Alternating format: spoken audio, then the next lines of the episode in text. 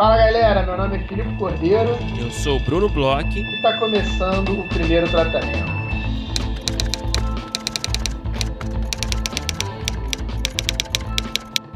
Fala, Brunão! Tudo bem? Olá, Felipe Cordeiro. Eu estou bem. Você está bem? Tô ótimo, Brunão. Tô, tô bem. É, trabalhando bom. muito, que é bom. Que bom, né? querido. Que bom. É sempre bom. E hoje temos é, várias coisas diferentes para falar, várias coisas legais para falar, então me deixa ainda mais contente. E acho que a gente pode abrir falando sobre um parceiro aí do podcast, uma iniciativa das iniciativas mais legais que tem aí é, no nosso mercado de roteiro, que é do Cabiria, né, Brunão? Certamente, certamente. O prêmio Cabiria, que está aí é, em mais uma edição de sucesso, é, a sua quarta edição, se eu não me engano, é, está com as inscrições abertas, para quem não está ligado.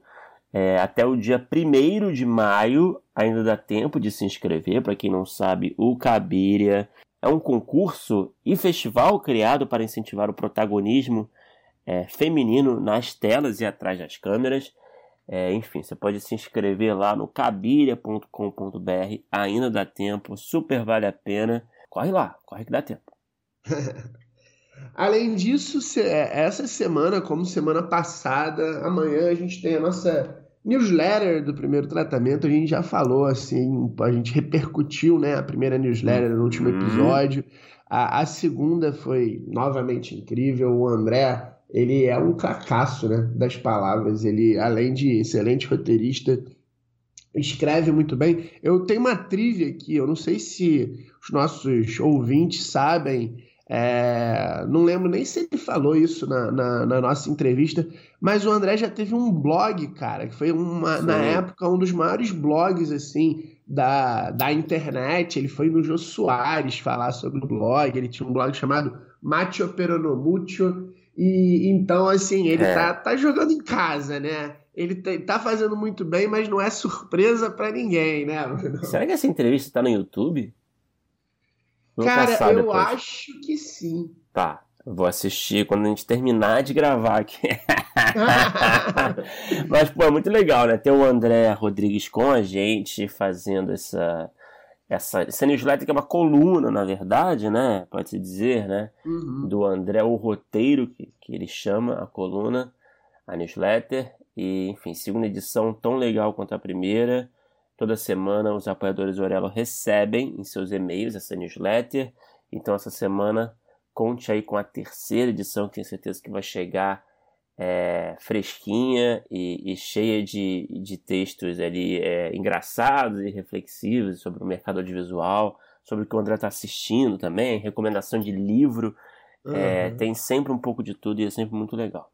É isso, e ainda te digo mais, Bruno. Você que está pensando aí, está na dúvida se assina ou não o primeiro tratamento, todo esse conteúdo exclusivo, inclusive as newsletters, né, que uhum. na verdade os nossos é, apoiadores recebem nos e-mails assim que sai, eles ficam disponíveis no site da Aurelo. Então, é, todos os conteúdos que a gente grava, inclusive a gente vai falar um pouco mais sobre os conteúdos aí de áudio que a gente vai colocar no ar. É, todos os conteúdos que a gente é, manda por newsletter, manda por escrito, por e-mail, todos eles ficam disponíveis ali. Então, é, se você está entrando é, no primeiro tratamento como apoiador pela, pela primeira vez por agora, ou está voltando, a gente sabe que tem muitas pessoas que é, assinam um tempinho, aí não podem assinar, e depois voltam a assinar por, é, porque melhorou ali algum tipo de situação, que sempre bom para todo mundo, é, fica tudo disponível. É. Então, você que queira ler a primeira, a segunda, você que queira escutar é, o que a gente tem do Cena Aberta, o que a gente tem falando sobre séries, falando sobre o nosso dia a dia, falando inclusive é, sobre Severance,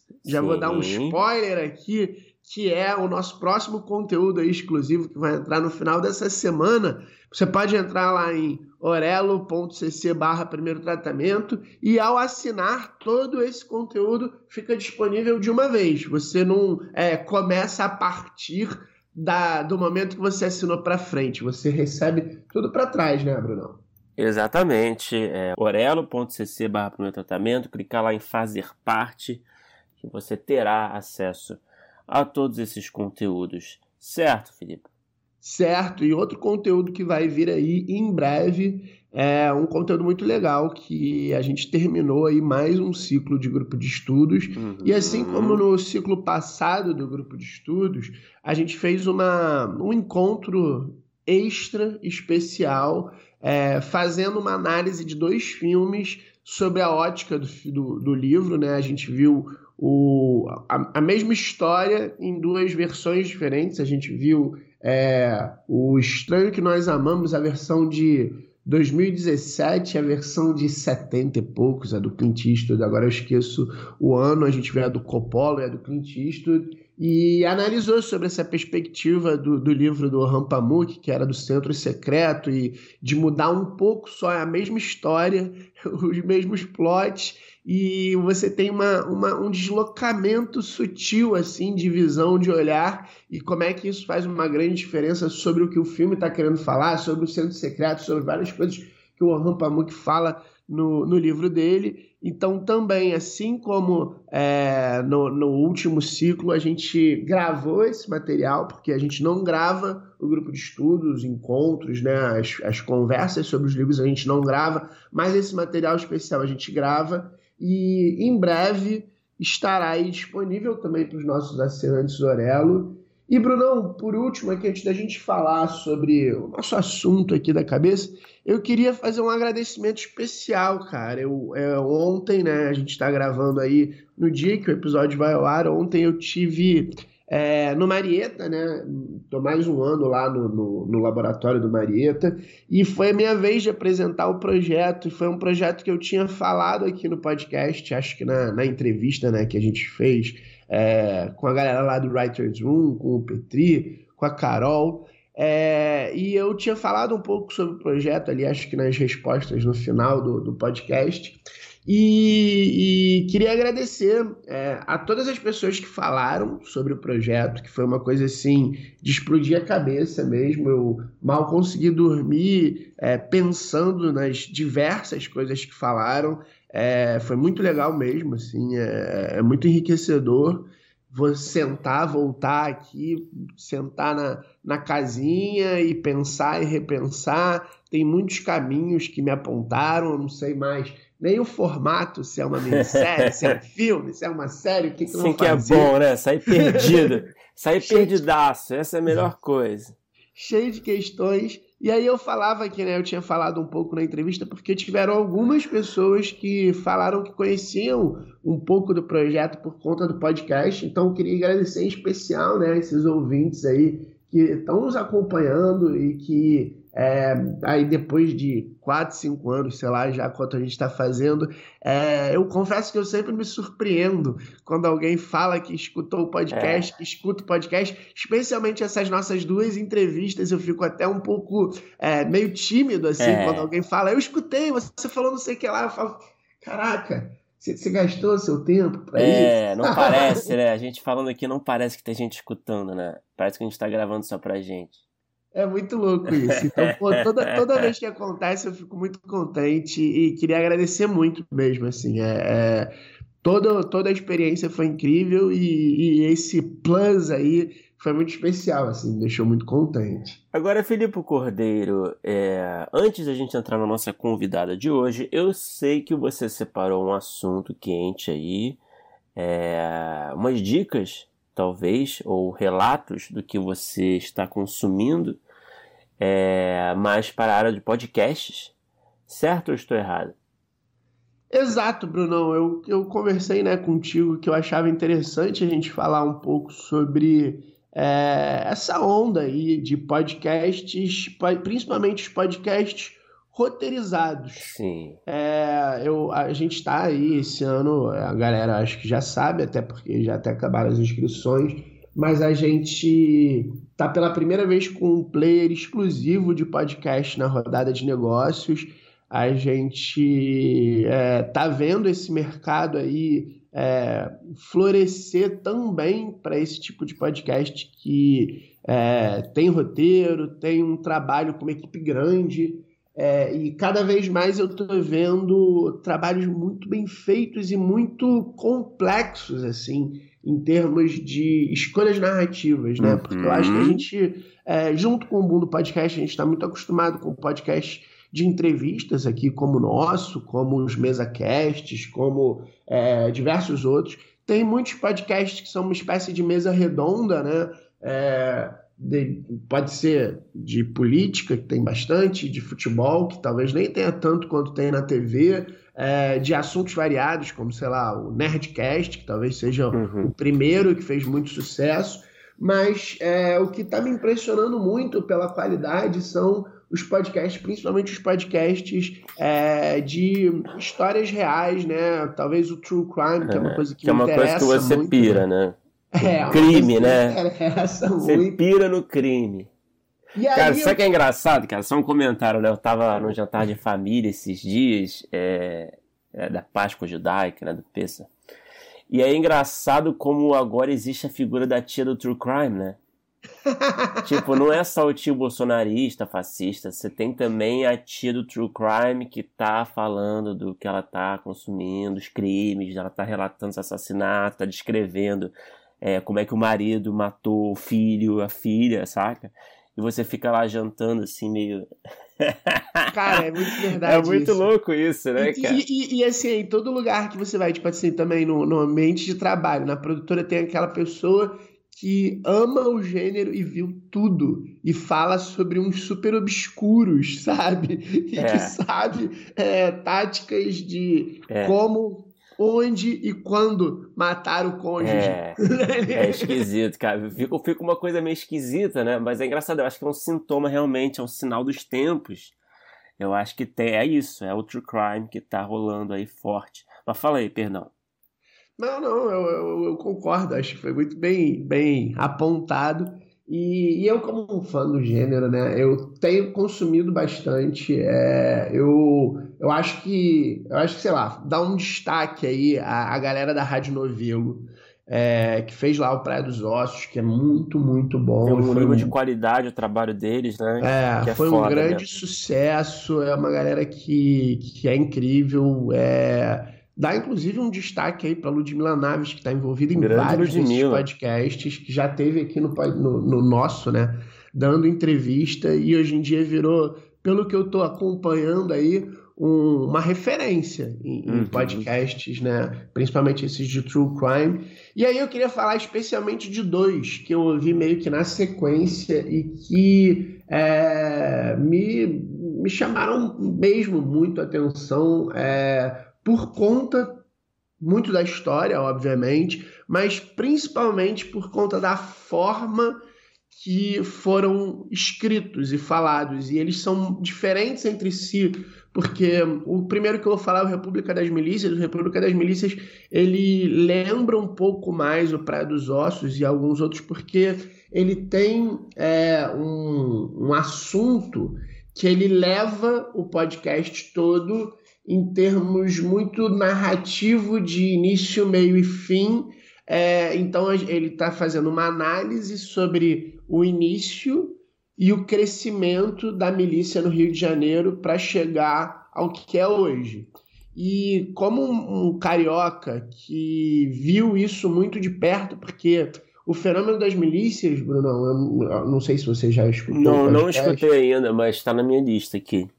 Mas o fenômeno das milícias, o que é muito impressionante ouvindo, ele é, ele é relativamente recente. A gente Sim. já tinha é, uma, uma compreensão do que estava acontecendo e a gente passou por muitas fases. Eu imagino que você é, tenha é, passado ali pelaquela fase que, ah, tá acontecendo uma coisa diferente ali, diferente no Rio das Pedras, agora tiraram os traficantes e era uma coisa que parecia interessante num primeiro momento e, e, foi defendida. Teve, pô, eles lembraram, cara, uma coisa que eu tinha esquecido completamente, mas teve novela da Globo que o Antônio Fagundes era o personagem principal e ele era um miliciano. Era um cara que cuidava lá da, da comunidade onde ele morava. Ele era um herói, era um herói. Era um herói. Ah, aqui não tem tráfico de droga, aqui a gente cuida das crianças. Coisa, né, cara? Mas a gente também precisa, porque ele era como se fosse um, uma espécie de. É, é, era uma espécie de sindicato, uma espécie de, de é, é, grupo assim que morava dentro da favela e que ele era uma espécie de síndico, e dentro da própria história ele cobrava o que hoje a gente chama de arrego, né? Mas era uma espécie de é, taxa né? de manutenção de serviço Sei. que não passava de um governo paralelo, sabe? Claro, então, máfia. o fenômeno é muito incrível, sabe? Uhum. E chega, né, até é, o Adriano da Nóbrega, é, chega claro. até a família Bolsonaro. Então, assim, eu, eu tenho duas coisas desse podcast que são muito interessantes, e é em termos de roteiro. É, é mas que... isso é uma coisa mais jornalística, né? É uma coisa jornalística, mas em termos de roteiro de podcast e, e, de true crime, uma coisa que, que eu achei muito, muito legal e muito interessante é que o personagem principal do podcast é o, o narrador. E uhum. ele é, se coloca dentro da história também falando sobre a pesquisa. Uhum. E ele se coloca com medo né, das coisas que estão acontecendo. O primeiro episódio, ou o segundo, o início do primeiro ou do segundo, acho que é o início do segundo episódio, a gente escuta um áudio dele é, quase que pedindo desculpa para uma das fontes, explicando que é, a fonte nunca é revelada, que o trabalho é feito de uma forma é, tranquila e jornalística. Então, ele tem um pouco dessa mistura narrativa do. É, e é um cara que não é carioca, é um paulista, que tinha escrito antes é, coisas sobre o PCC e foi fazer essa matéria sobre as milícias do Rio. Então, ele aprende um pouco os caminhos do Rio de Janeiro do crime no Rio de Janeiro e de como fazer essa pesquisa jornalística. Então, é, ele se torna um personagem e é muito intrigante, além da história, além da história das milícias e do crescimento delas, e a forma como é contada que ele vai lá atrás, é, no início das brigas entre bicheiros, no início de brigas de policial com policial por conta é, de pontos de prostituição, coisas muito é, é, embrionárias até chegar num, num, esquema muito complexo hoje em dia, mas ele vai contando isso também contando como ele está aprendendo a entrar nesse mundo sem morrer, sabe, cara? É, foda, foda. Vou escutar, cara. E qual é o outro podcast? O outro que eu queria falar, e aí eu acho que também é interessante porque ele tem uma, uma linha narrativa bem diferente, é, é o Crime Castigo. Crime Castigo. Eu não sei se você já ouviu falar, imagino que você tenha ouvido Sei. falar. A Ludmilla, a Ludmilla escreveu, né? A Ludmilla Isso. e o Lucas Calmon, se eu não me engano. O Ludmilla e o Lucas Calmon são roteiristas. Que eu acho que ia ser um papo legal, né? Aqui no podcast, a gente chamasse eles para falar desse tipo de conteúdo, não? Acho que seria excelente. Então aí já fica aí é, um, armar, um embrião aí. Um embrião para um, um novo episódio.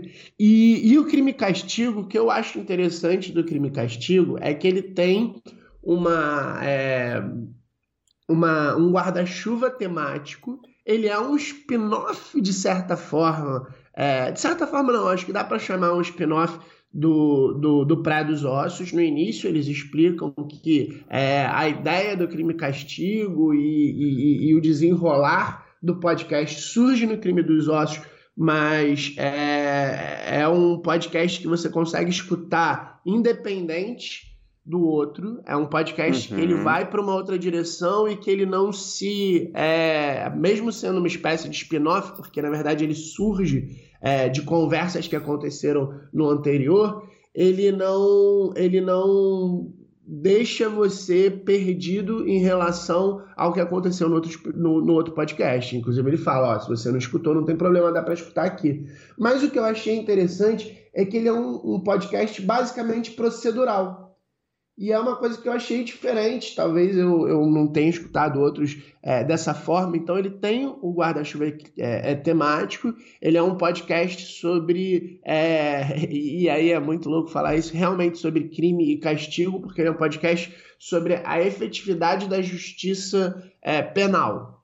Ele basicamente é sobre isso. Se é, prender é interessante, se é, justiça com as próprias mãos é interessante, se existem outras formas de você conseguir punir um, um, um criminoso agressor, um abusador. É, tem diversos crimes ali que acontecem diferentes. Tem gente, inclusive, que, fez, que comete crime contra uma, uma, uma instituição é, é, financeira, e aí tem toda uma discussão sobre essa coisa do criminoso achar que o crime não tem é, vítimas porque é uma instituição financeira, mas ele dá golpe em pessoas que vão ter que ir atrás desse dinheiro na instituição e vão ter dor de cabeça. Então, é um podcast que ele é muito interessante, porque aí o que, que acontece? Em cada episódio, eles escolhem um ou dois crimes que vão ser o mote do episódio. Na verdade, uhum. não são nem um ou dois crimes, são um ou dois crimes e um, como foram as penas ou as formas como esses crimes foram é, trabalhadas na justiça. Então, cada episódio você escuta uma história diferente, você escuta um julgamento diferente e uma análise diferente sobre a efetividade desse julgamento, dessa forma de justiça, sobre como é que as vítimas né, do crime se sentiram, como é que os agressores se sentiram. É, então ele é muito interessante porque ele é, você não segue necessariamente uma história só, você segue uma série né, de histórias. Você cada episódio é uma espécie de procedural antológico assim e, e e com ligação temática e ligação. É, você tem um arco temático sobre é, a análise de justiça para casos penais. Então é muito interessante, porque ele é bem diferente e, cara, é uma delícia escutar, você fica ali preso. Tem um trabalho de roteiro muito bem feito, ele tem ganchos entre os episódios. Ele não. De um episódio para o outro, ele, ele dá uma espécie de teaser do que, que vai ser é, é, falado, do crime que vai ser falado no próximo episódio. Um teaser muito bem feito, muito gostoso e muito intrigante, que fala um pouquinho, mas não entrega quase nada. Então tem um trabalho muito cuidadoso de roteiro também nesse podcast, sabe? Pô, foda, cara. Foda, vou escutar. E a gente conversa depois, vamos tentar mais esse papo com eles. Acho que vai ser bom, vai ser diferente é, para falar realmente de um formato, né, de um tipo de, de história que, porra, é uma possibilidade foda, né? É. É, hoje em dia, para roteiristas, enfim, é uma outra forma de narrar, né? Então, vamos armar esse papo e eu vou escutar também. Obrigado pela dica, Felipe Cordeiro, sempre cheio de boas dicas. E agora vamos falar da nossa convidada de hoje, é, especialíssima, que está com o filme em cartaz é, a gente vai conversar com a Ana Johan. Ana Johan, que é roteirista e diretora do filme A Mesma Parte de um Homem. É um filme que está é, em cartaz. A gente tem até algumas informações aqui né, do, do circuito né, de exibição. É, agora, dia 21, o filme vai estar em Fortaleza, é, no Dragão do Mar, vai estar em Porto Alegre no Cine Bancários, em Goiânia no Cine Cultura, em São Paulo no Espaço Itaú Augusta. É, e também a partir do, de 8 de abril vai estar disponível nas plataformas Olhar Play, Now, iTunes, Google Play, Vivo Play e Oi Play. É, foi um papo muito legal com a Ana para falar sobre cinema autoral, falar sobre esse projeto, principalmente a mesma parte de um homem que durou aí aproximadamente 10 anos para ser executado, né? É, o que é uma guerra. E aí falamos aí do processo dela, de, de, concepção do universo, dos personagens, o que, que ela trouxe da vida pessoal dela, que ela colocou no filme. Falamos aí também desse momento, de estrear o filme é, nesse momento delicado aí, né, de, de cinema, é, da pandemia, enfim, tudo isso. É, eu gostei bastante do papo. Você gostou, Felipe? Cara, adorei. Eu acho que é uma mega dica aí correr atrás do filme. Um filmaço, um filme de autor, né? Um filme legal da gente ver aí no nosso mercado. Um filme que, quando a gente estava conversando com ela, ganhou mais uma semana de exibição, que é sempre é, uma notícia ótima. Então, valeu muito a pena a conversa, valeu muito a pena ver o filme. Fica aí o convite a todos e escutem o papo que foi muito legal e dá para escutar e depois ir ver o filme. A gente não é, entrou em muitos spoilers, a gente é. conversou mais sobre processos, então escuta aqui o podcast e depois corre lá nos cinemas, porque o papo foi muito bom. Bora ouvir.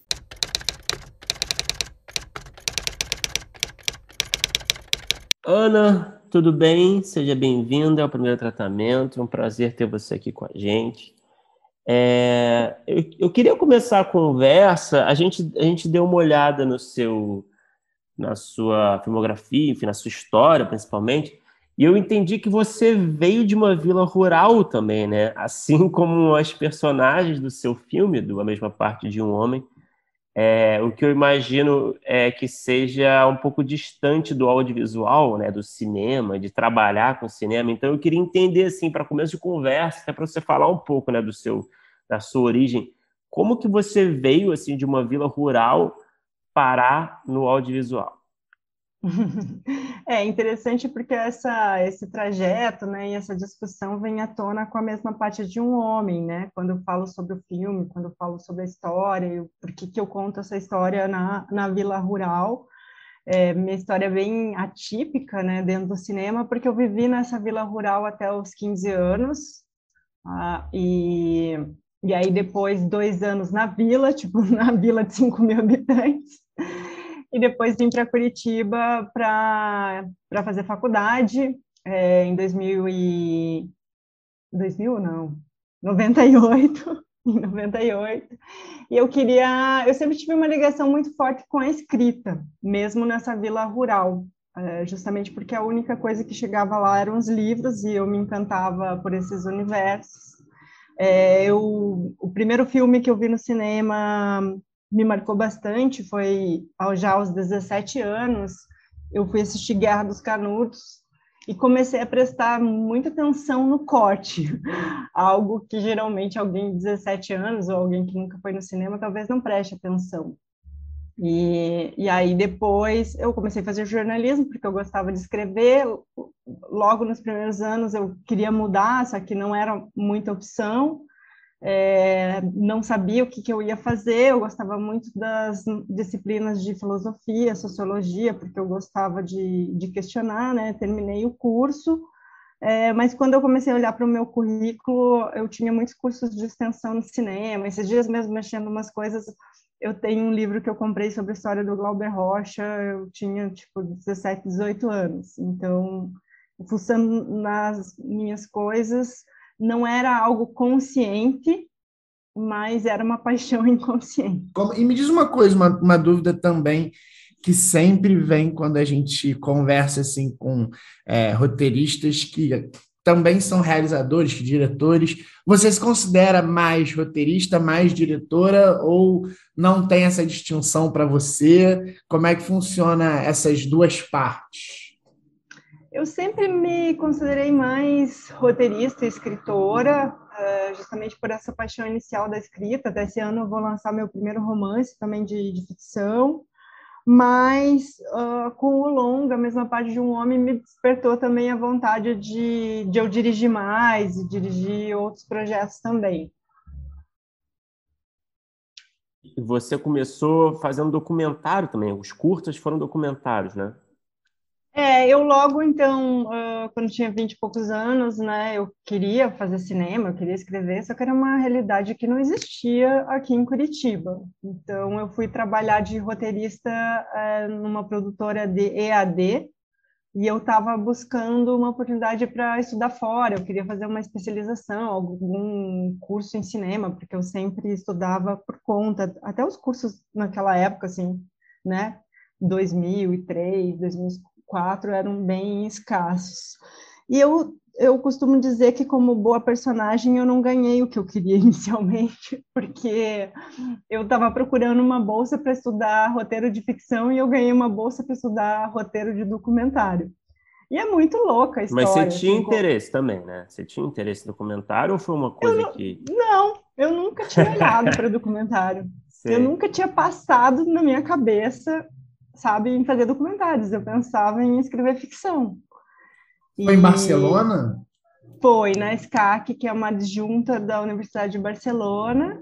E foi muito louco, porque eu estava eu tava procurando. Ah, eu vi, na verdade, um, no jornal uma matéria de um roteirista que tinha ganho uma, uma bolsa da Fundação Carolina, pelo Ibermédia. Aí eu entrei no Ibermédia, comecei a procurar. Eles não dão as bolsas direto para os roteiristas, né? Mas para as instituições. Aí eu escrevi para a instituição. com o meu currículo e eles falaram assim: ah, seguinte, você manda a documentação para você entrar no processo de seleção. Só que isso era em outubro de 2004, quando eu entrei no, no site, eu vi que o curso começava em janeiro. E aí eu falei, não, não tem condição de me mudar de país em três meses, porque eu não tenho nem passaporte. Não era visto, assim, eu não tinha passaporte. Só que o que aconteceu é que dois meses depois eu recebi um e-mail com você ganhou uma bolsa de estudos. E eu não enviei nenhuma documentação para eles, porque eu achava que eu não podia ir. E, e eu nem acreditei no e-mail, porque eu falei, não, isso é pegadinha, aquele é tipo de coisa que eu, que eu vou ter que pagar 90% do curso. Até que eu me informei e era realmente uma. Custava, a pós que eu fiz custava 20 mil euros. E eu ganhei essa bolsa, só que eu não ganhei uh, nem a hospedagem, nem a passagem. Vendi a única coisa que eu tinha, que era um carro. E eu falei, ah, eu vou, vou nessa, né? E aí foi depois realmente de, de voltar de lá, com essa experiência de estudar documentário, que eu comecei a pensar em contar algumas histórias desse ponto de vista, e sempre pensando também muito em como contar uma história, né? É aí que entra o documentário na minha você vida. Fez, mas você fez quantos curtas de documentário? Eu comecei em 2007, meu, meu processo sempre foi bem lento. Em 2007 eu fiz um projeto pelo Revelantes Brasis, que era um edital para pessoas de até 20 mil habitantes, então eu fiz lá pela minha cidade. Aí depois, em 2009, eu ganhei um outro edital do MINC para fazer um documentário que se passa no asilo, e em 2012 eu estreiei meu primeiro longa doc, é, um filme para Disseu, no Festival de Brasília, que era um projeto um pouquinho mais de fôlego, porque eu fiquei acompanhando um personagem durante três anos, né? Aí Mas... depois o único uhum. curta que eu fiz foi Notícias da Rainha, que já é um híbrido, de 2013. Ah, legal. Mas que tipo de histórias que te interessaram, assim, para contar é, no formato de doc? Então, desde o início eu já tinha um, um apreço por narrativas pessoais, de, é, tanto que o De Tempos em Tempos ele se passa na Vila Rural e eu falo sobre identidades e o contemporâneo e é um olhar de alguém que sai daquela vila e volta. Então, falando desse lugar de, de sair, retornar e mas eu também eu tinha essa vontade de contar essas histórias uh, os roteiros já estavam na minha cabeça mas eu fui me guiando também pelas coisas que apareciam. E por exemplo uh, tanto um filme Perdiceu quanto Notícias da Rainha foram projetos que caíram na minha mão.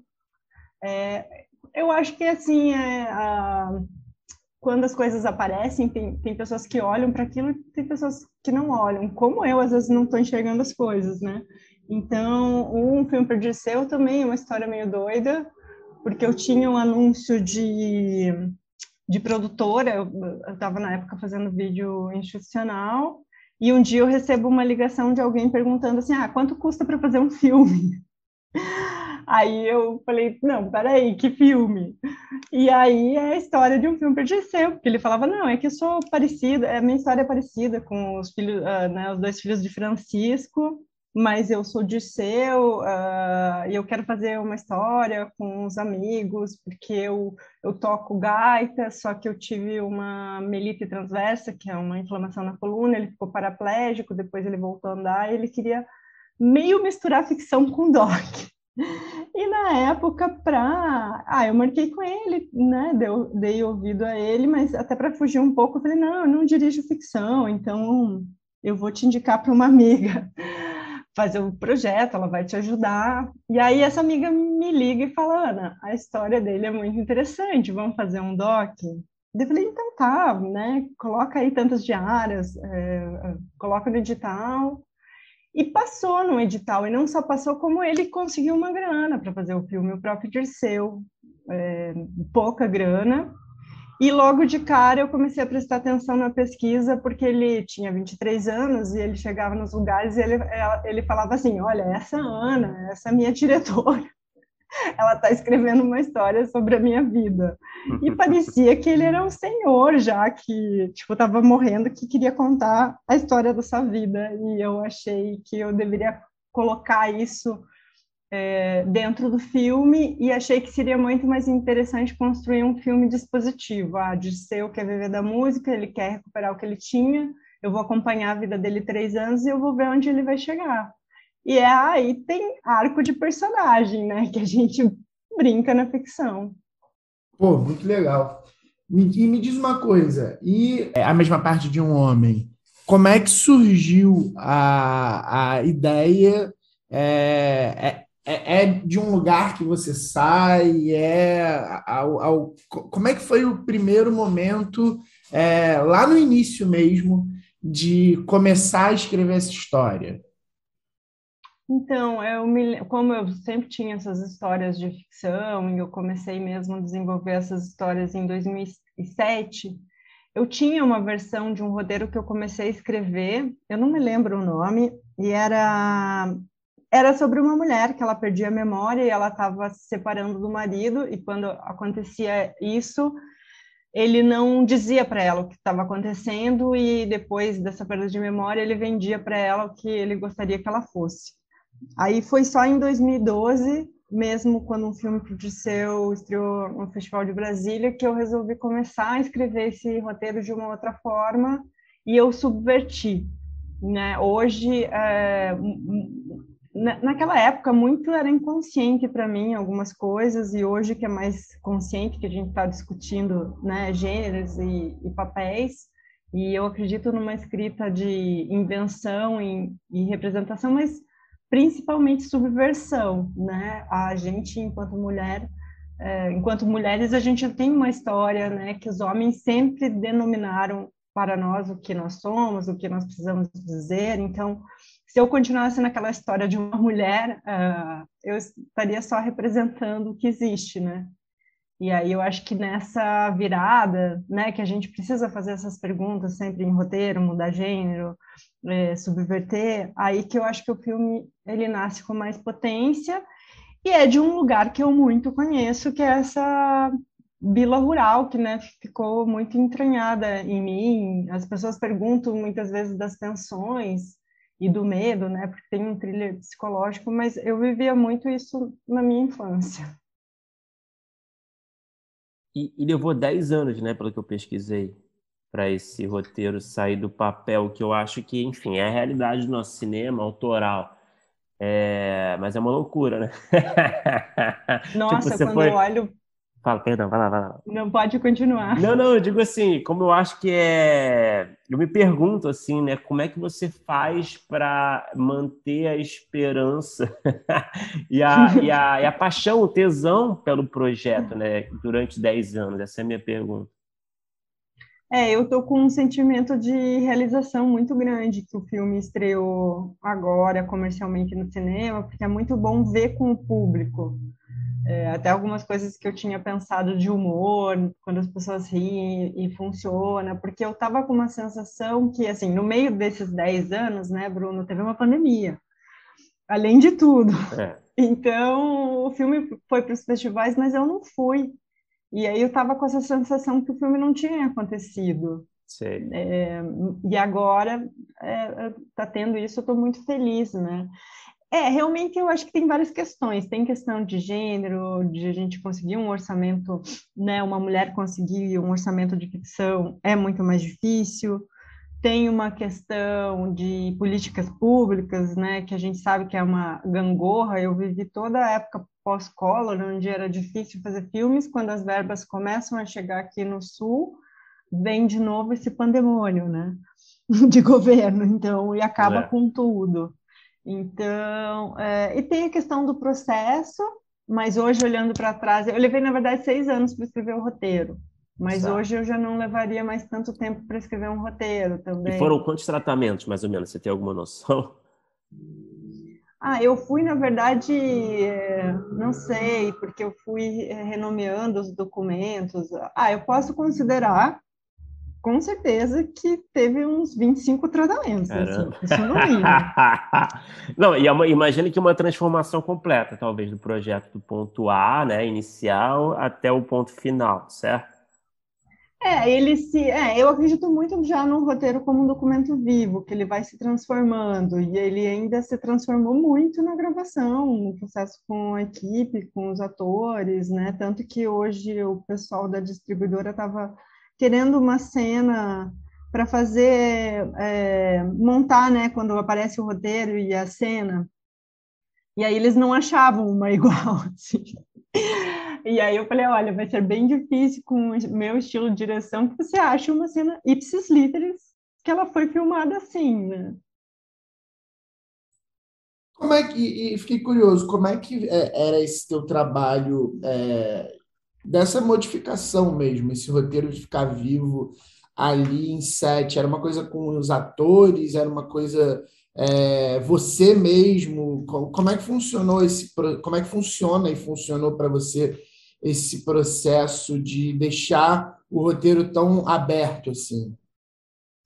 É, eu acho que nem tão aberta, assim, mas o que, que eu acredito, Filipe, que eu, enquanto diretora, eu sou uma, uma guia, e eu trabalhei muitos anos no roteiro, então, quando eu cheguei na primeira leitura, eu queria muito saber o que a equipe tinha para contribuir, o que os personagens tinham para contribuir, porque eu já tinha dado bastante de mim naquele roteiro, mas, claro, eu já tinha dado de mim do ponto de vista da roteirista da direção ainda faltava muito e eu acho assim para mim foi um aprendizado imenso também desse processo de escrever e dirigir porque eu acho que às vezes os roteiros eles precisam de certos textos que na direção você não precisa. E você precisa daquele texto para construir aquela cena mas dependendo de onde você coloca a câmera você tem que depois ter esse é, esse ponto de vista e essa visão que dependendo de onde se coloca a câmera a aquela fala já não precisa ser dita, porque já está ali, né, no corpo, nos gestos. Então, foi nascendo. O, o, roteiro é do início ao fim o que estava escrito, mas, uma, mas eu tirei muitas cenas já antes da gravação e depois na montagem. Assim, o primeiro ato era um primeiro ato muito longo, que eu tive que enxugar e eu tive muito problema assim na, na edição mesmo de resolver o primeiro ato, o segundo e o terceiro eles já estavam mais resolvidos. Tinha uma colaboração com os atores, porque eu acho que, uh, ah, para mim, uh, um personagem ele não precisa dizer ipsis literis o que está escrito, mas ele precisa dar sentido àquelas palavras, ele pode mudar a palavra, pode mudar a frase. Então, eu deixava essa, essa liberdade e eu acho que, e também foram acontecendo, uh, eu fui observando esse movimento desses corpos, é um filme muito para atores, né? Então tem uma dança da, das cadeiras, por exemplo, que muito fala de papéis e que isso não estava no roteiro. Isso foi na, nascendo dos atores e da direção. Então são essas transformações que, que na verdade só potencializam o filme, né? E uma coisa que eu queria te perguntar, desculpa, Bruno. Não, uma coisa que eu queria te perguntar, a gente falava até que antes de começar o podcast, é, você também, em determinado momento, é, trouxe a Alana né, para escrever contigo. Eu queria saber como é que foi essa colaboração, como é que foi esse trabalho com ela, em que momento que ela entrou. A Alana ela fez um, um laboratório de roteiro comigo, inclusive, se ela estiver nos escutando, provavelmente vai estar um beijo para ela. É, queria saber como é que foi é, é, esse processo de um outro olhar, de uma. É, vocês fizeram um tratamento novo, já tinha um roteiro bem estruturado, ou ela entrou desde o início? Como é que foi esse trabalho com, com ela?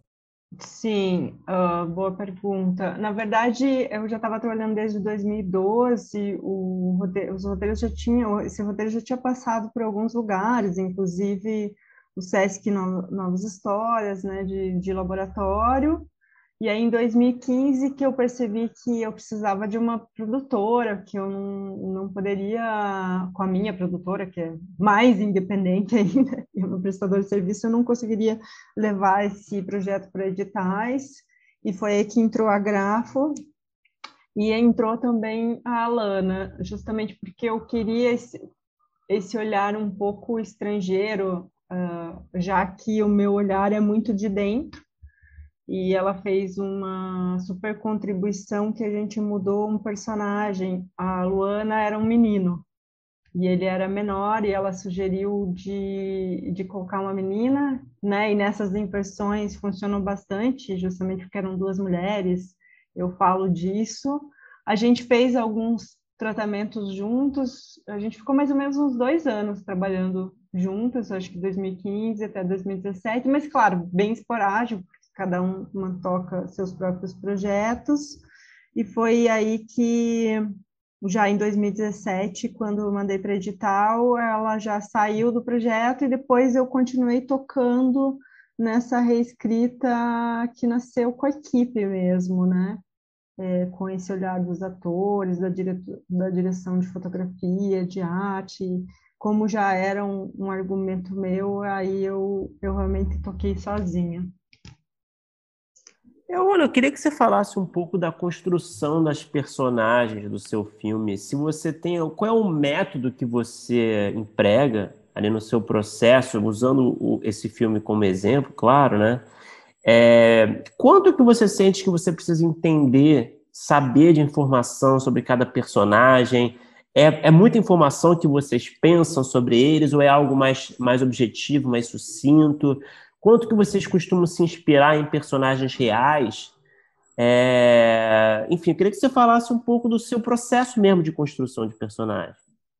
Sim, é, é interessante que talvez o que um roteirista precisa é muito mais do que aparece no filme, né? Porque às vezes a gente precisa de algumas informações que, que não estão lá, né? Mas é para a gente roteirizar. Me interessa muito pensar sempre nas contradições dos personagens e nessas ambiguidades. Eu acho que tanto que a Renata ela cresce muito depois que ela vira o jogo, né? Que você já não sabe mais, depois dela uhum, contar uma história para o Lui, é, né, que é, colocá-lo nesse lugar do marido, ela, ela cresce muito, justamente porque tá as contradições, como que aquela mulher sem medo, com medo e tão subserviente vira esse jogo, né? Quando ela está é, nesse lugar mais de subserviência, é uma personagem, para mim, foi uma personagem super difícil de lidar, até na direção, para eu dirigir esse personagem, porque acaba ficando plana, né?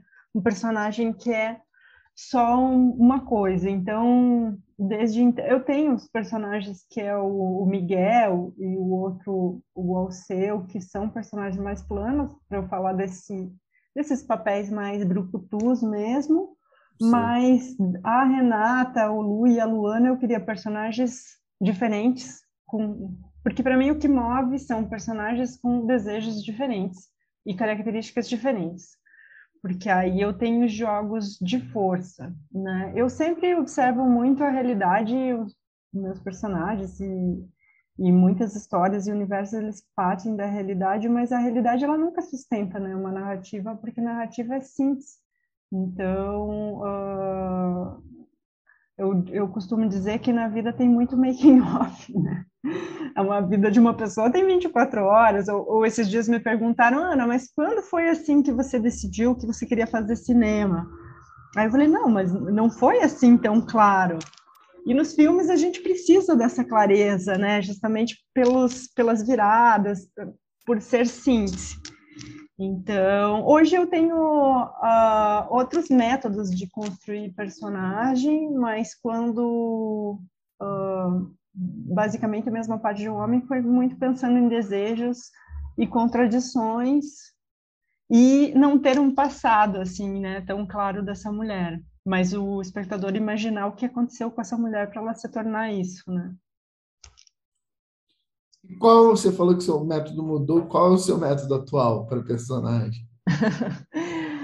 ah, na verdade, eu amo estudar teoria e eu gosto muito de juntar teorias, né? Eu sou professora também, então eu acabo eu tenho reunido para mim o que eu chamo de mapa, assim, mapeamento de personagens, onde eu re reúno algumas características da psicanálise, da psicologia, da semiótica, da literatura e do audiovisual.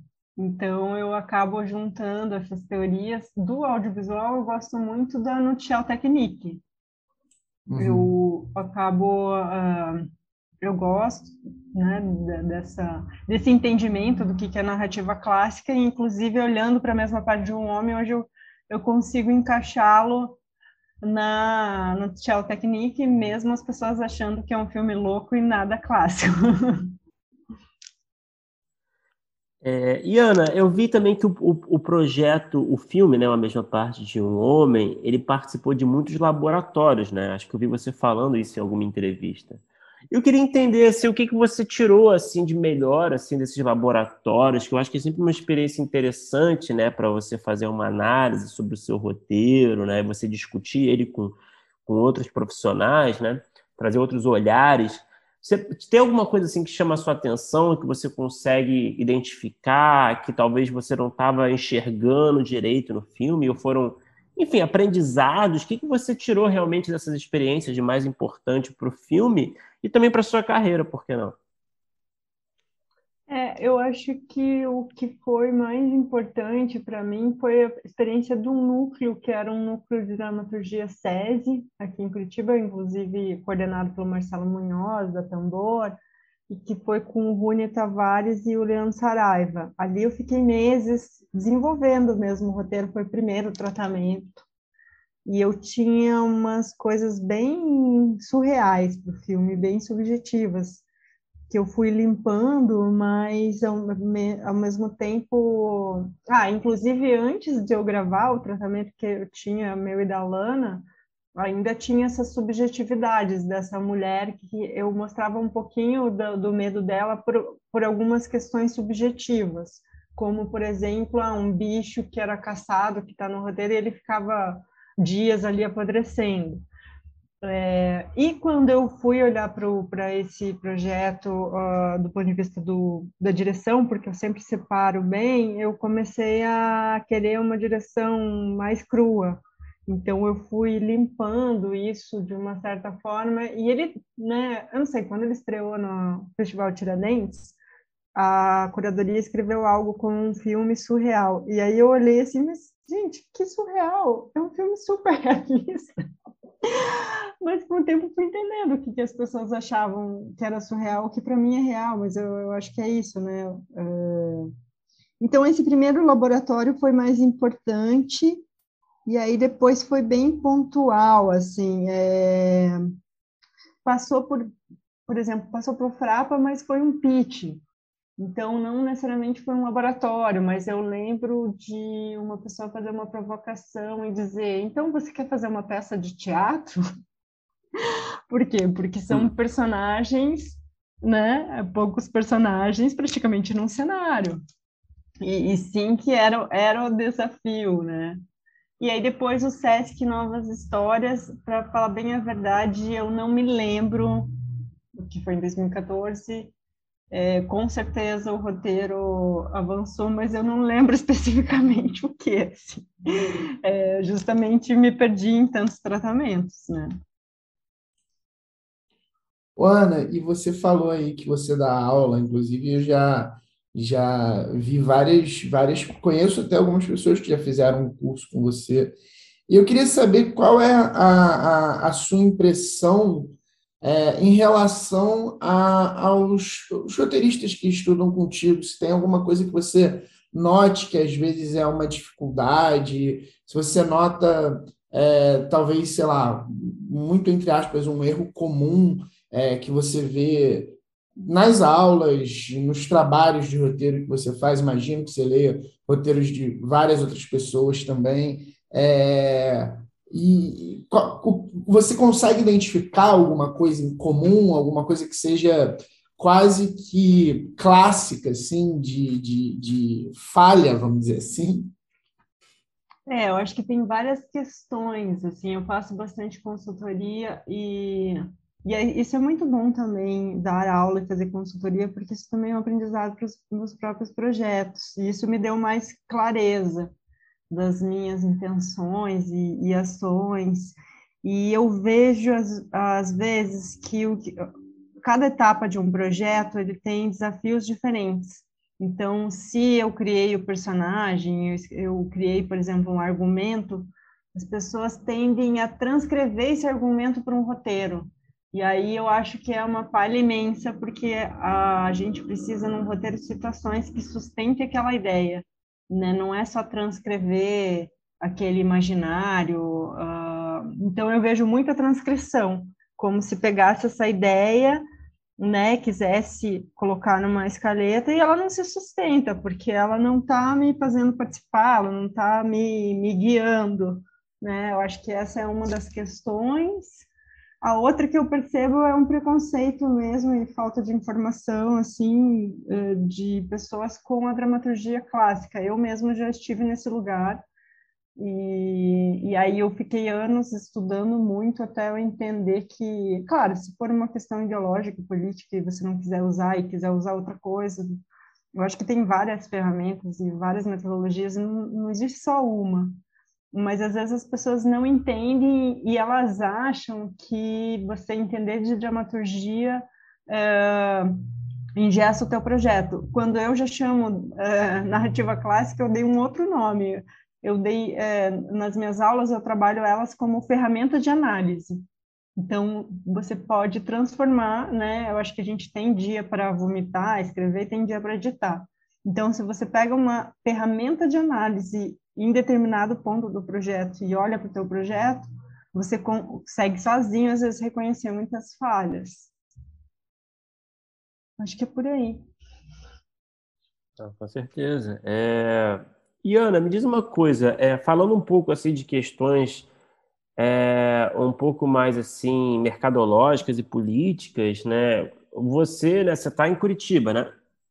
Uhum. É, como é que é para você é, trabalhar com cinema, com audiovisual fora do eixo Rio-São Paulo? Você acha que hoje é possível viver fora do eixo? Você acha que talvez a pandemia tenha trazido a coisa do, é, da, das salas à distância, né? mas ao mesmo tempo, isso é bom, né? Mas ao mesmo tempo também está vivendo esse momento político muito ruim para o audiovisual.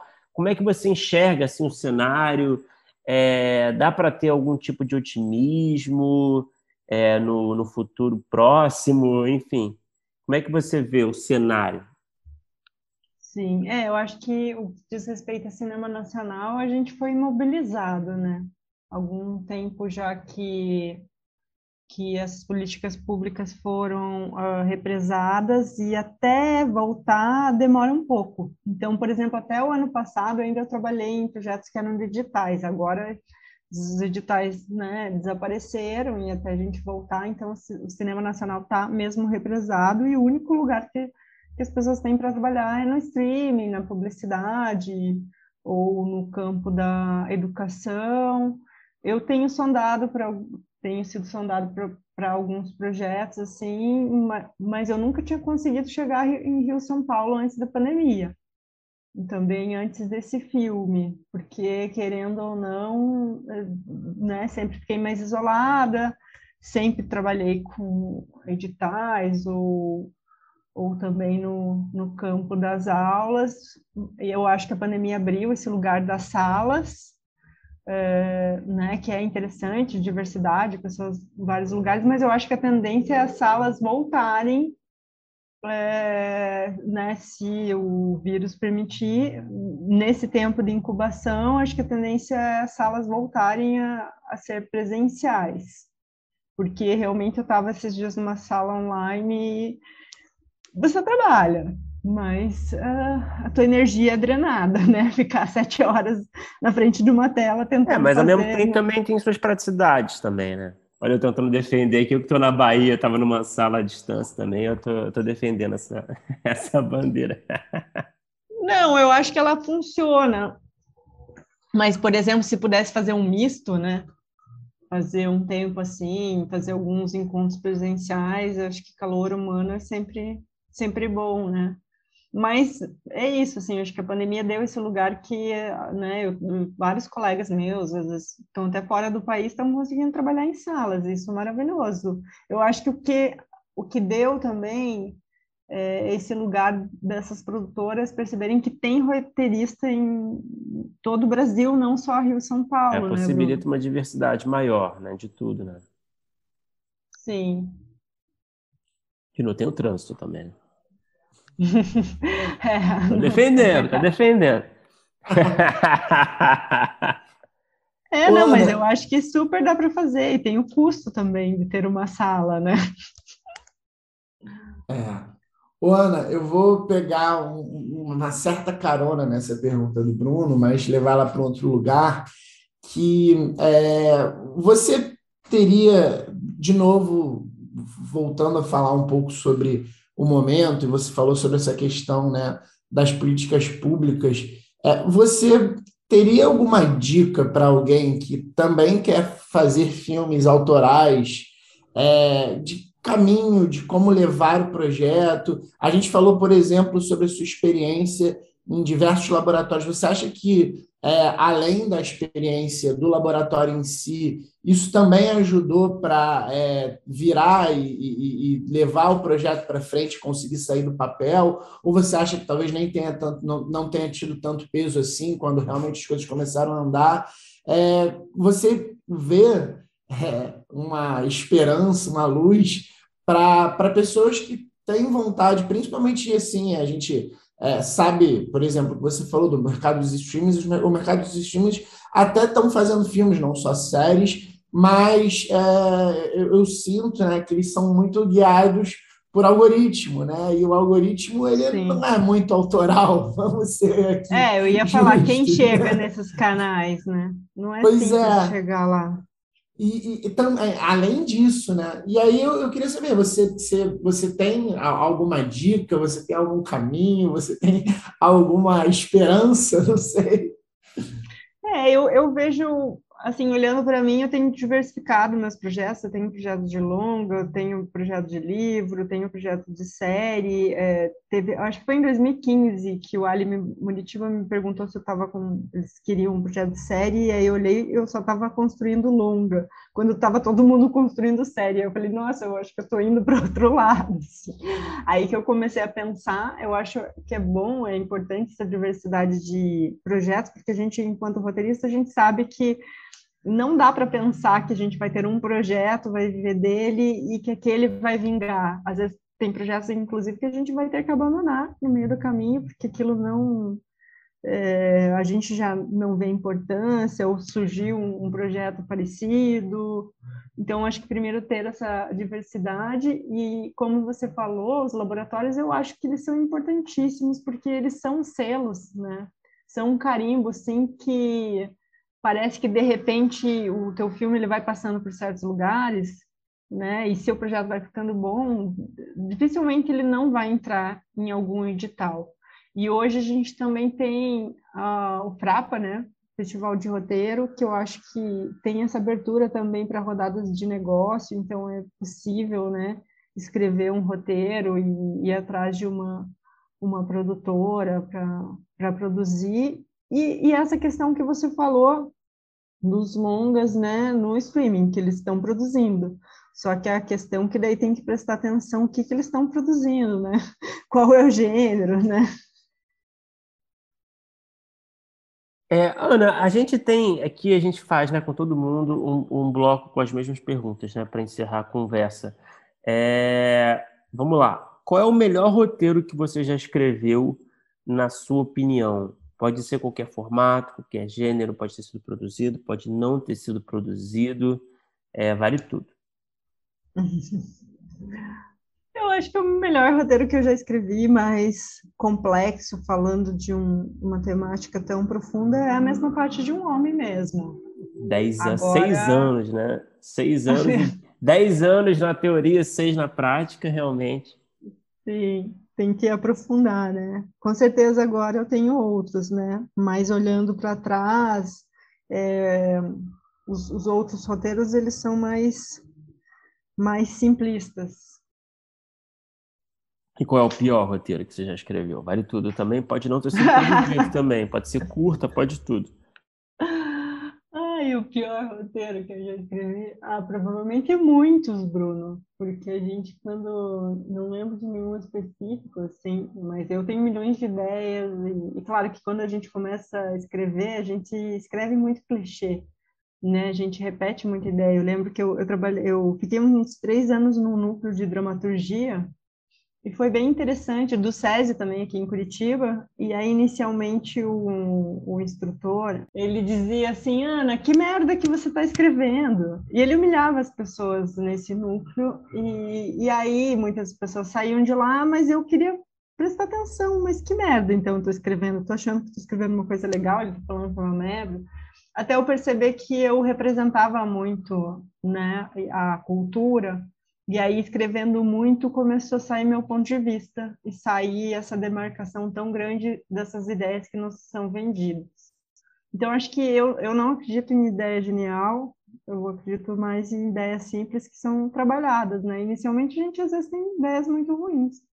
Com certeza é. já tive milhares de ideias ruins. Mas não tem uma ideia assim que você lembra, uma premissa, um, um, um tipo, né? Não vou deixar você fugir. Né? não tem assim nada assim de, sei lá, dessa fase de faculdade, talvez, né? Que a gente faz muita coisa ruim, um esqueleto. Ah, eu me lembro, é, eu me lembro em um, um curta, assim, que eu tentava escrever curta de ficção, mas eu sempre tive mais vontade de escrever coisa mais uh, longa, assim, de, de fôlego. Aí eu me lembro de uma ideia que eu tive uh, de um que eu nunca assim cheguei a escrever um primeiro tratamento que era um menino que ele era ele queria participar do Guinness Book e ele fazia um negócio com os amigos que ele pedia para ser enterrado vivo durante muitas horas. Foi ideia boa é, dessa coisa do, do celular, né? Mas não sei. Lembrei dessa ideia, assim. Mas é um pouquinho clichê. Hum, tá valendo, pô. E Ana, o que que é você... Boa, então eu vou desenvolver. eu achei, eu achei interessante. É, eu fiquei curioso. Assim.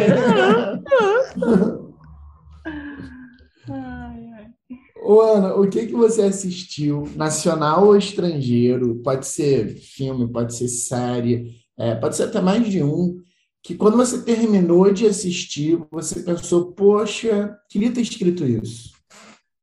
Nossa, tem tanta coisa. É... Eu tenho um gosto muito eclético, assim. É... Eu assisto desde drama, comédia dramática, é, filmes existencialistas pesados, até eu gosto muito de animação, de série, por exemplo, eu adoro BoJack. Eu adoraria ter escrito BoJack Horseman, porque eu tenho uma pesquisa de, sobre a construção do poético e eu vejo muito ali essa construção do poético através desses alimentos, dos animais.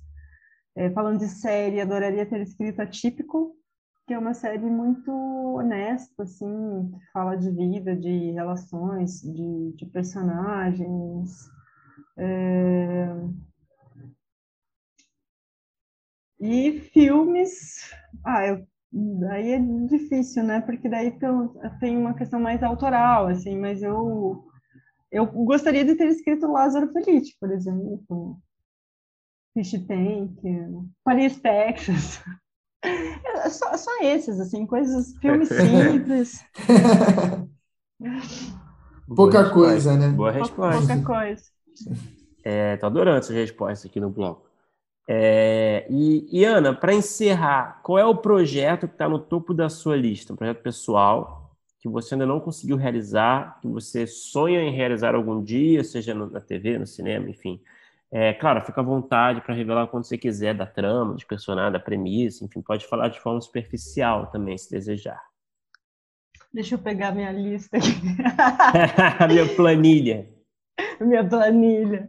Não, na verdade, eu, como eu falei, eu trabalho vários projetos, assim, é, e às vezes o que acontece é que um eu deixo de lado e fico em outro, daí o outro, o outro né, fica lá no fundo, daí ele, ele ganha primeiro lugar, de acordo com a época. Um projeto que eu estou bem feliz de realizar esse ano é a publicação do meu livro, que é o primeiro romance, que também. Qual é o nome é, do é livro? Tem uma previsão de lançamento? Fala um pouco do Tem. livro, pode ser legal.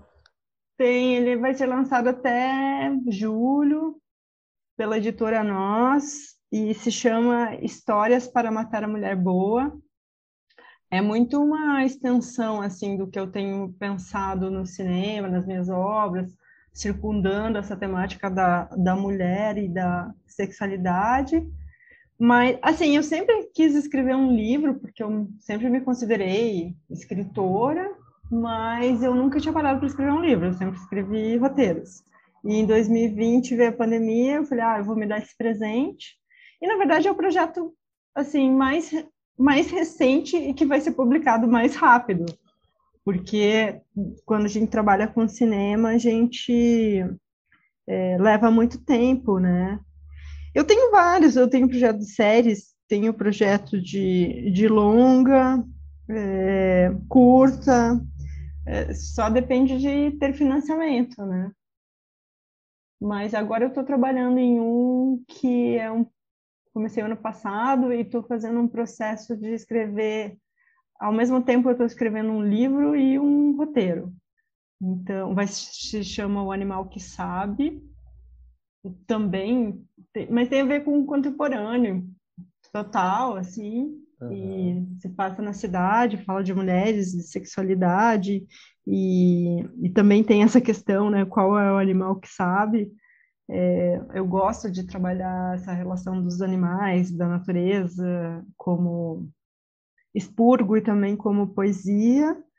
E estou fazendo essa experiência de, ah, primeiro era uma escaleta, depois é, eu fui para o livro, e agora eu estou encontrando, porque a literatura é um outro tipo de, de trabalho, né? Então eu estou encontrando muitas coisas do filme no livro, assim, estou gostando muito da, da experiência. Pô, demais, Ana, demais, parabéns. A gente está ansioso aí para para desvendar aí esses projetos aí. Obrigado por falar com a gente. Imagina, eu que agradeço. É um, é um ano de lançamento, né? Primeiro longa, primeiro livro, mas eu digo que para chegar a esses primeiros já tem muito chão aí. Né?